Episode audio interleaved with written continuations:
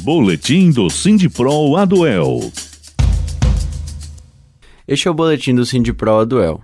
Meu nome é Guilherme Bernardi e todos os sábados, dentro do programa Aroeira, em cerca de 5 minutos eu vou trazer para você, docente, técnico, estudante e ouvinte da Rádio UFM, informes sobre o Sindicato dos Professores do Ensino Superior Público de Londrina e região. Na edição deste sábado, 14 de dezembro, vamos falar sobre o ano de 2019, os ataques dos governos federal e estadual e o que esperar e fazer para 2020. Não adianta olhar pro céu com muita fé e pouca luta. Levanta aí que você tem muito protesto para fazer e muita greve. Você pode, você deve, pode crer, não adianta. O ano de 2019 foi um ano complicado. Tivemos ataques e cortes de direitos por parte dos governos federal de Jair Bolsonaro e do estadual de Ratinho Júnior. Para falar sobre o ano e fazer uma avaliação dos servidores, vamos falar com o presidente do Sindipro Aduel, Ronaldo Gaspar. Como foi o ano de 2019 para os brasileiros e os paranaenses, Ronaldo? Bom dia a todos. Bom, como se sabe, o ano de 2019 tem sido muito difícil para os trabalhadores, e em particular para os servidores públicos. Em nível federal, iniciou-se um governo com características autocráticas e fascistas, não fazendo a defesa de valores, mas de desvalores, violência, tortura, destruição ambiental, retirada de direitos sociais e trabalhistas, segregação de minorias, hipocrisia religiosa e política, entre outras negatividades.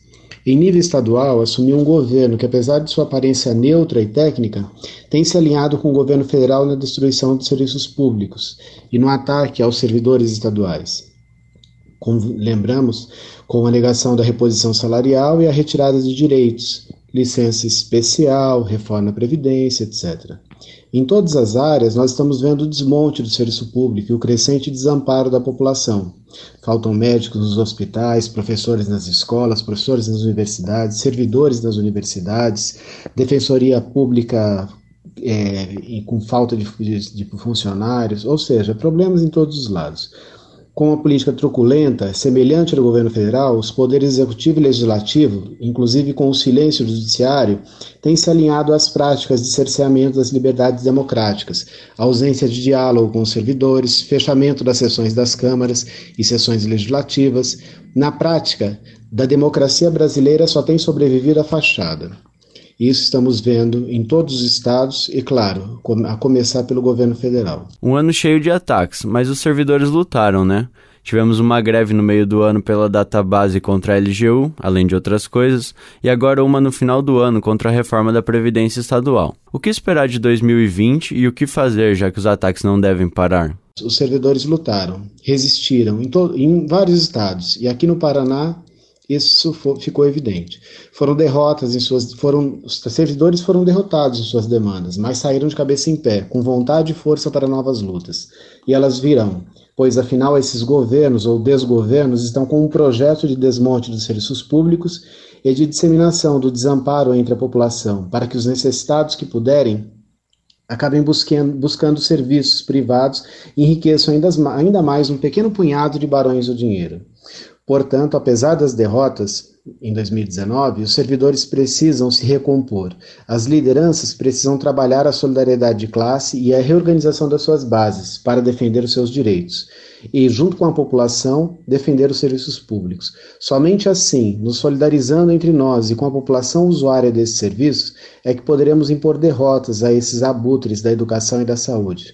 Portanto, para um 2020 melhor, só há uma esperança, um caminho que é a organização e a luta.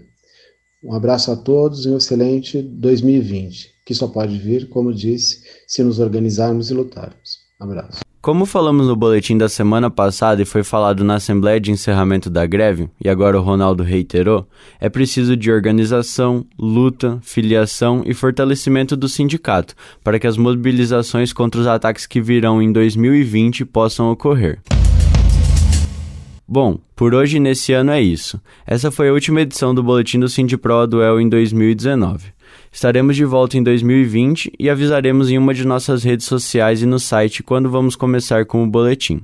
Como vocês já sabem, as nossas redes sociais e o site são facebook.com.br sindiproaduel, arroba sindiproaduel no Instagram, arroba aduelsindipro no Twitter e o site é sindiproaduel.org.br. Meu nome é Guilherme Bernardi, eu sou jornalista e esse é o boletim do Sindipro Aduel. Agradecemos à Asuel e à Rádio FM pelo espaço e nos vemos em 2020. Boas festas e estaremos juntos na luta em 2020 de novo.